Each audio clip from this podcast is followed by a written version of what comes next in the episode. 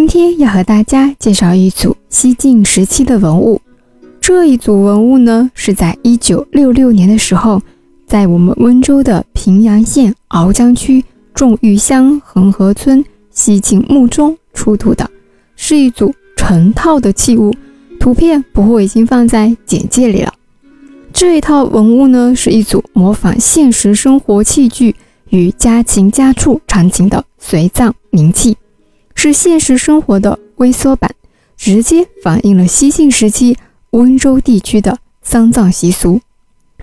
我们前面一直有强调，古人是视死如视生的，生前的生活状况是什么样子，死后就也要保持生前的生活状态。所以啊。根据这些名器，我们能够大致了解到当时人们的生活情形和家禽家畜饲养的情况。那什么是冥器呢？冥器就是指古代人们下葬时带入地下的随葬器物，同时还是指古代诸侯受封时帝王所赐的礼器宝物。这个冥器的名字啊，正确的写法就是。日月明不是冥币的冥，因为当时不惑在博物馆做现场讲解时，有观众和不惑讨论过这个问题。他问不惑，是不是博物馆把字写错了？应该是冥币的冥，其实不是的。随葬冥器的名字啊，就是日月明的明。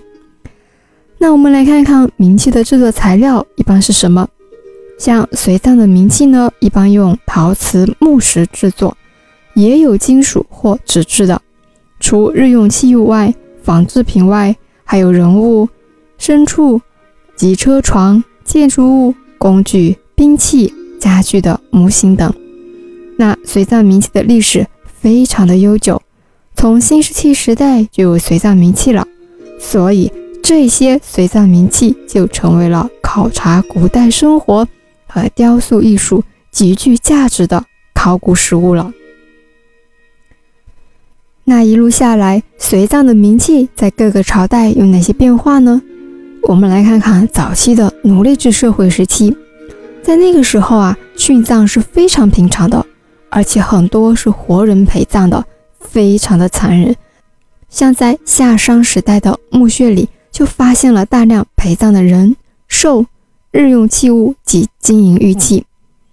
那到了战国至汉代的早期，厚葬这个风俗啊。越来越盛，像一些王公贵族死后，往往将大批他们生前所用的奴仆器物一同下葬。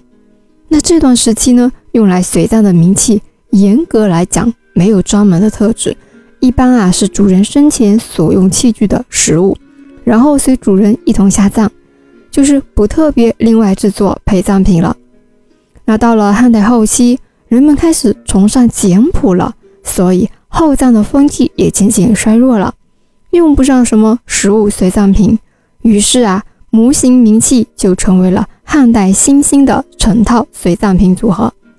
所谓模型名器，就是指汉代墓葬中常见的一整套特点鲜明的随葬器物，主要包括仓、灶、井、风车、堆房、圈侧、院落、楼阁、田地。池塘以及家禽、家畜俑等等，像这些随葬器物，不仅仅反映了当时的日常生活，同时也透露了当时的建筑形式。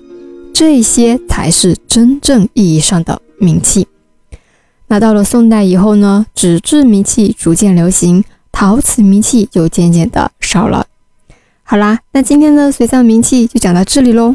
下期不惑和大家讲一讲另一件欧窑文物——点彩鸡首壶。我们下期见。